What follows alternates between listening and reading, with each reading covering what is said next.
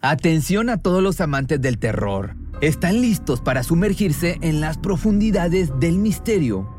Pues les presento Archivos Perdidos, el podcast que explora las historias más escalofriantes de México. Archivos Perdidos no es solo otro podcast de horror, es una experiencia única que te lleva de la mano a través de historias como si estuvieras ahí mismo, viviendo los eventos junto con los protagonistas. La producción del podcast es impecable, con una narración cautivadora, efectos de sonido envolventes y una música que te sumerge en cada narración. Y si has vivido algo inexplicable, envía tu historia al correo archivosperdidos.genuinamedia.com y únete en este viaje a lo desconocido. Y no olvides también seguirlos en Spotify y Apple Podcast para no perderte ningún episodio. En resumen, si eres un amante de los misterios y las historias intrigantes, Archivos Perdidos es una adición, un complemento obligatorio a tu lista de reproducción.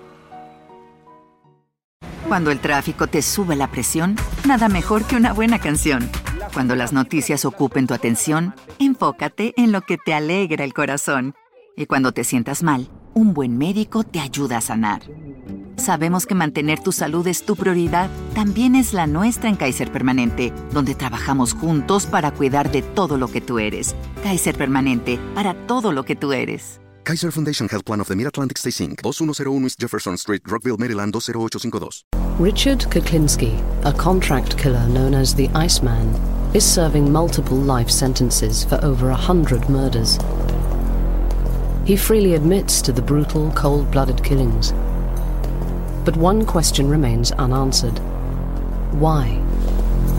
Los asesinos a sueldo suelen ser personajes que vemos en series de televisión películas, videojuegos o cualquier forma que la cultura popular tenga para mostrarnos. Sin embargo, en la vida real suelen ser personas de apariencia común y corriente que recurren a las formas más sutiles o creativas para acabar con la vida de su objetivo.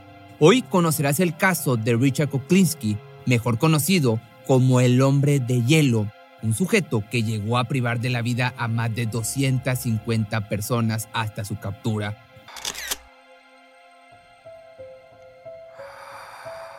Richard Kuklinski nació en abril del año del 35 y al igual que en diversos casos que hemos abarcado en este canal, fue víctima de la violencia intrafamiliar. Su padre era alcohólico y lo golpeaba casi a diario con la excusa de convertirlo en un machín, en un hombre. Este personaje solía abandonar a la familia por largos periodos de tiempo para después regresar como si no hubiera problema alguno. Una vez que volvía, las golpizas también lo hacían. With Stanley, it didn't really matter whether he was drinking or he wasn't drinking. He was a nasty son of a bitch, and he always will be till the day he died.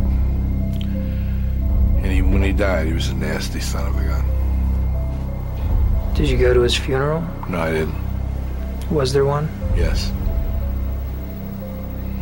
I didn't like him in life. Why would I want to go see him in death? I was glad he was dead. Su madre, por otra parte, una mujer con fines creencias católicas, también solía participar en estas golpizas. She didn't believe in uh, sparing a rod either. I mean, she used to hit me with a uh, broomstick if I did something wrong. Como si no fuera suficiente desgracia, Richard no era el único que recibía estos actos de brutalidad. Florian, su hermano, también era constantemente golpeado por sus padres. Desafortunadamente, durante uno de los arrebatos de ira de sus progenitores, perdió la vida. Las autoridades fueron a investigar el fallecimiento, sin embargo, recibieron como justificación que el pequeño estaba jugando en las escaleras y se cayó, por lo que no se investigó más y la familia enterró el cuerpo, pero Kuklinski sabía perfectamente lo que sucedió. No sufrí tanto su pérdida cuando era niño, pero me llenó de rabia cuando pensaba en lo que pasó, me invadían los pensamientos homicidas. Estas son las palabras de Kuklinski. El constante ir y venir de su padre, como era de esperarse, ocasionó discusiones de pareja al grado de que en una noche su padre apuñaló a su mamá por la espalda. I don't know, Stanley uh, stabbed uh, Anna. Which, why I don't recall. I don't remember what it was all about, but I remember it did happen. Yeah. Stabbed her in the back. Yeah. Pese a las agresiones que normalmente eran hacia sus hijos, la mujer no pensaba dejar a su esposo, pues iba en contra de sus creencias, de sus creencias religiosas. Era tanta su devoción que llegó a forzar a Richard a ser monaguillo durante un tiempo y fue esta misma fe obligada la que lo llevó a dejar de creer en esta fuerza divina. I was raised uh, Catholic. Uh, we were very. She was strict as far as uh, the religion goes. I went to. Uh, my mother, yeah. My mother, uh, we went to uh, Catholic grammar school. And we were raised with the Catholic belief. I was even an altar boy. But uh, during the course of my life, I don't really believe it. Fue durante esta etapa que el joven comenzó a descargar su ira hacia otros seres vivos, comenzando, al igual que muchos otros asesinos, pues con animales. Cats, dogs. Cats, dogs. I used to tie two cats' tails together. I drove over a clothesline and watched them rip each other apart. The incinerator in the projects there. So I threw a cat in the incinerator. Then I threw a book of matches in there. And through the door, I watched the fire get bigger and bigger, and this cat was running around, trying to get away. Eventually, the fire got too big for him, and he didn't run anymore.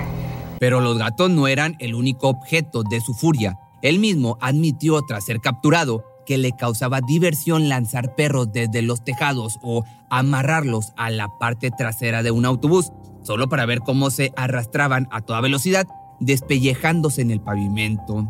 Cometió, ya hablando de otra cosa, su primer homicidio a la edad de solamente 13 años. No siendo suficiente con el maltrato que recibía por parte de sus padres, salir a la calle también le representaba un peligro, pues una pandilla local liderada por Charlie, por Charlie Lang, solía golpearlo cuando iba camino a la escuela, robándole su dinero y llenándolo de insultos. Todo esto en New Jersey. Como era de esperarse, llegó a su límite, tomó la decisión de asesinar al líder del grupo para que dejaran de meterse con él. No obstante, nuestro protagonista sabía que no era una tarea fácil, por lo que investigó todo lo que pudo en revistas sobre crímenes y programas de detectives acerca de la forma de deshacerse de un cadáver. Una vez que se sintió con la confianza suficiente, puso su plan en marcha. Salió de su casa por la noche a sabiendas de que iba a encontrarse con Charlie. Al verlo, recibió un par de insultos, mismos que respondió golpeándolo múltiples ocasiones con un palo de madera que había arrancado de su armario. Lo golpeó hasta que su víctima dejó de moverse. Posteriormente arrastró el cuerpo hacia un auto que había robado con anticipación y condujo hasta el sur de New Jersey.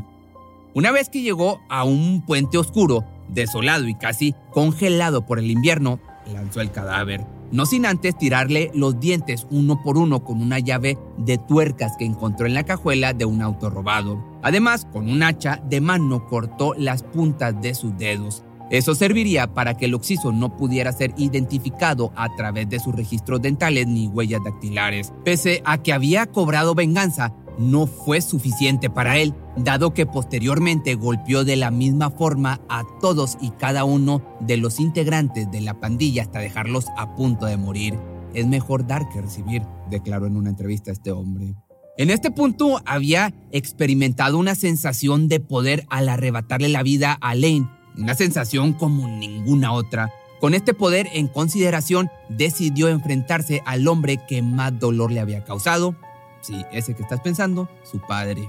Sin pensarlo demasiado, le puso un revólver calibre 38 en la nuca y murmuró firmemente, si vuelves a acercarte a mi familia, te mato y te arrojo al río. Su padre no volvería a formar parte de su vida. Kuklinski se arrepintió toda su vida, no de haberlo amenazado, sino de no haberle disparado en ese momento. Esto fue solo el comienzo, un par de años después, cuando tenía 16 tras ganar una partida de billar, tuvo un altercado con la persona con la que estaba compitiendo, un borracho local que acostumbraba a provocar riñas. Horas después del conflicto encontró a su rival descansando en su coche con las ventanas abiertas, por lo que no dudó en ir hacia la gasolinera más cercana para comprar un galón Acto seguido roció al hombre con combustible mientras éste descansaba. Bastó solo un par de cerillos para que el vehículo ardiera con ese rojo vivo característico de la ignición. Nuestro protagonista escuchaba con deleite los gritos de su víctima. Por momentos se alejaba debido al calor, pero nuevamente volvía a ponerse a la distancia más cercana posible. No abandonó la escena hasta asegurarse de que Doyle no sería capaz de salir. Esa noche durmió plácidamente. A sus 20 años había formado su propio grupo delictivo dedicado al secuestro y robo. Además se dedicaba a producir y vender eh, material para adulto, para, a la vez para la mafia italiana. Fue esta misma actividad lo que lo puso en la mira de uno de los capos más famosos del grupo criminal, Roy DeMeo, miembro de Gambino. Podría pensarse que la asociación delictiva tenía interés en adueñarse de la actividad del grupo, pero su único interés era Kuklinski. Tenían una vacante como sicario y nuestro protagonista tenía todas las cualidades necesarias. Sin embargo, el puesto no se trataba de una contratación inmediata. Richard tenía que superar una prueba para ganarse la confianza del grupo delictivo. Una tarde del año del 56, DeMeo le pidió asesinar a un objetivo al azar. El hombre no tuvo problemas con su tarea. En ese momento se dirigió a un parque público, vio a un sujeto paseando a su perro, lo siguió unos metros antes de dispararle en la nuca. A partir de ese momento se convirtió en asesino a sueldo para la mafia italiana, ganando 50 mil por cada trabajo. Para Kuklinski, asesinar era una tarea cotidiana que veía con naturalidad no sentía remordimientos, pero tampoco alegría y debido a que la única forma que tenía de resolver conflictos eran a golpes, solía matar indiscriminadamente. Relató que en una ocasión mató a un grupo de jóvenes por haberlo cerrado en la autopista. Y esto está bastante heavy. Mientras tenía arrodillado al último miembro del grupo, este comenzó a rezar entre lágrimas. begging pleading uh, and, and praying, I guess. He was pleased God and all over the place. So I told him he could have a half hour to pray to God. And if God could come down and change the circumstances. But God never showed up. And he never changed the circumstances. That's one thing I shouldn't have done that one.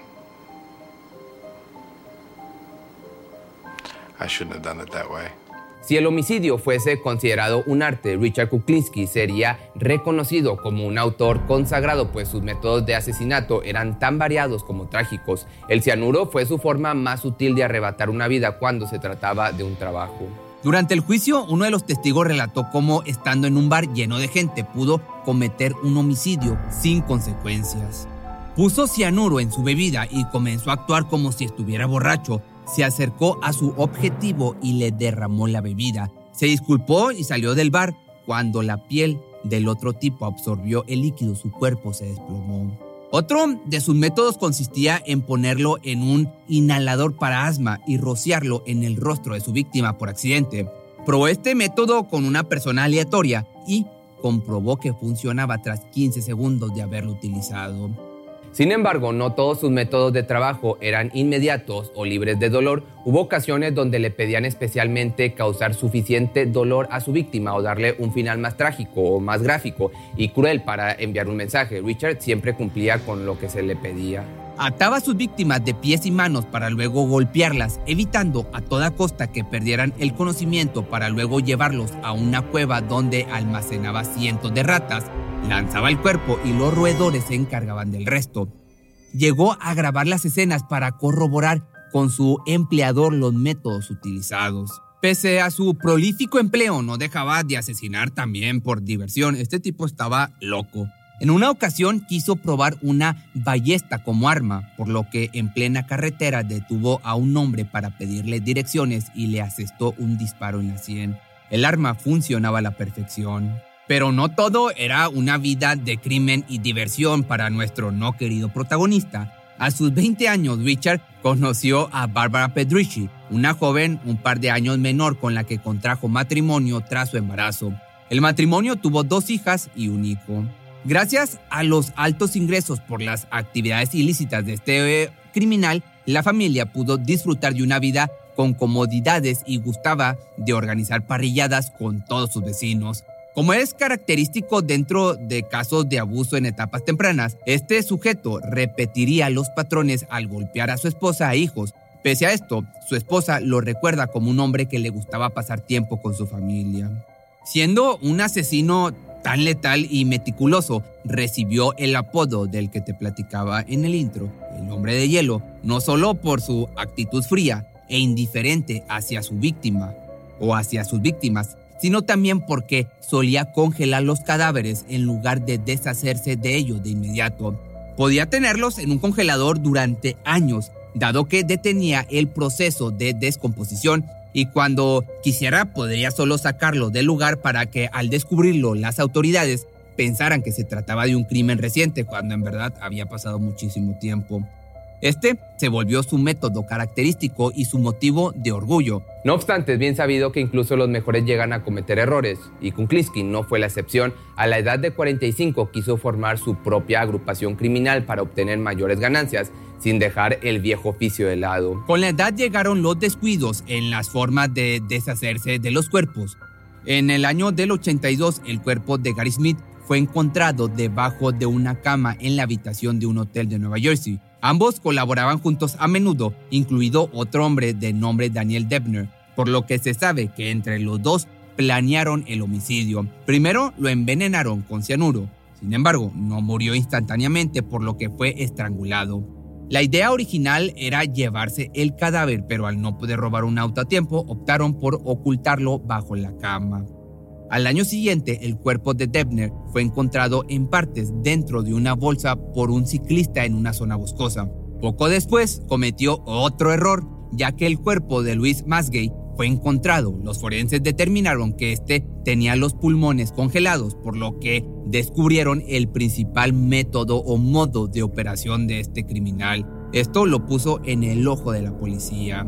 En el año del 85, las autoridades federales crearon una división especial para atrapar al sicario. En este operativo participaron todas las agencias gubernamentales con injerencias en las actividades de Richard, como la distribución de material para adultos, del no por, venta de sustancias ilegales, asesinatos y relaciones con el crimen organizado.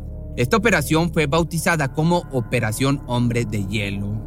En la investigación utilizaron al único socio con vida de Richard para atraparlo. A través de él pudieron infiltrar al agente Dominic Polifron, así que un día pactaron una reunión donde el sicario contrataría al agente encubierto para un asesinato. Esta convivencia fue grabada por este policía. En la grabación se puede escuchar a detalle la planeación del crimen. Fue así como en el año del 88 los fiscales acusaron a Richard por los homicidios de sus ex socios y cargos por posesión de armas ilegales, así como robo, intento de homicidio y venta de sustancias ilegales. En el 86, tras su detención, la familia se encontró con el impacto de la noticia por la doble vida de este monstruo, pues ellos desconocían por completo su profesión real. A ojos de su familia, vecinos y la sociedad en general, era un simple empresario dedicado a su familia y con ganas por compartir con sus vecinos. La investigación arrojó que el sicario tenía cuentas en Suiza con grandes cifras de dinero y un pase de avión para escapar al mismo país. Consiguió pagar una fianza de 2 millones de dólares para ser puesto en libertad mientras se llevaba a cabo el juicio. Durante el proceso, se dio varias entrevistas a diversos medios de comunicación, fiscales, psiquiatras y escritores para contar su historia. Siempre se jactó de haber asesinado a más de 250 personas, pese a que solo se le pudieron comprobar cinco homicidios. Se mostró orgulloso por sus crímenes a lo largo de los años y en especial sobre su método de operación con cianuro y el congelamiento de los cadáveres.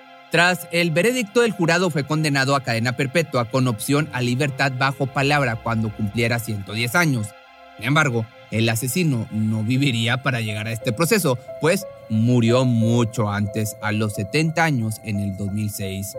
Las causas de su muerte aún se consideran un misterio, pues sufrió un paro cardíaco repentino pese a que sus últimos reportes de salud señalaban que no tenía problemas cardiovasculares. Este tipo de muerte tiene mucha similitud con la forma en que sus víctimas asesinadas con cianuro fueron descubiertas. Pero aquí, pues tú me dirás, ¿será coincidencia o no? Para mí no hay coincidencias, pero tú escríbemelo en los comentarios.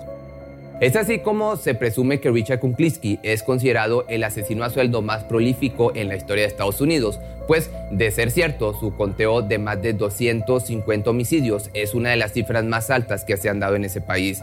Debido a su sutileza e inteligencia para deshacerse de la evidencia, es imposible corroborar estas cifras, pero pues es muy seguro que en un descuido hasta tienes más. Pero si te gustó este video, no olvides seguirme en mis redes sociales y recuerda que ahora estoy subiendo los los videos a Spotify los puedes encontrar como Pepe Misterio Short, son los videos más cortos. Cuando el tráfico te sube la presión, nada mejor que una buena canción. Cuando las noticias ocupen tu atención, enfócate en lo que te alegra el corazón. Y cuando te sientas mal, un buen médico te ayuda a sanar. Sabemos que mantener tu salud es tu prioridad, también es la nuestra en Kaiser Permanente, donde trabajamos juntos para cuidar de todo lo que tú eres. Kaiser Permanente, para todo lo que tú eres. Kaiser Foundation Health Plan of the Mid-Atlantic Stay Inc., 2101 East Jefferson Street, Rockville, Maryland 20852. ¿Te preocupas por tu familia? Entonces, ¿por qué darles solo huevos ordinarios cuando pueden disfrutar de lo mejor? Eggland's Best, los únicos huevos con ese delicioso sabor fresco de granja, además de la mejor nutrición, como 6 veces más vitamina D, 10 veces más vitamina E y 25% menos de grasa saturada que los huevos regulares, además de muchos otros nutrientes importantes. Así que, dales los mejores huevos. Egglands Best. Mejor sabor, mejor nutrición, mejores huevos. Atención a todos los amantes del terror. ¿Están listos para sumergirse en las profundidades del misterio? Pues les presento Archivos Perdidos, el podcast que explora las historias más escalofriantes de México. Archivos Perdidos no es solo otro podcast de horror, es una experiencia única que te lleva de la mano a través de historias como si estuvieras ahí mismo, viviendo los eventos junto con los protagonistas. La producción del podcast es impecable, con una narración cautivadora, efectos de sonido envolventes y una música que te sumerge en cada narración. Y si has vivido algo inexplicable, envía tu historia al correo archivosperdidos.genuinamedia.com y únete en este viaje a lo desconocido. Y no olvides también seguirlos en Spotify y Apple Podcast para no perderte ningún episodio. En resumen, si eres un amante de los misterios y las historias intrigantes, Archivos Perdidos es una adición, un complemento obligatorio a tu lista de reproducción.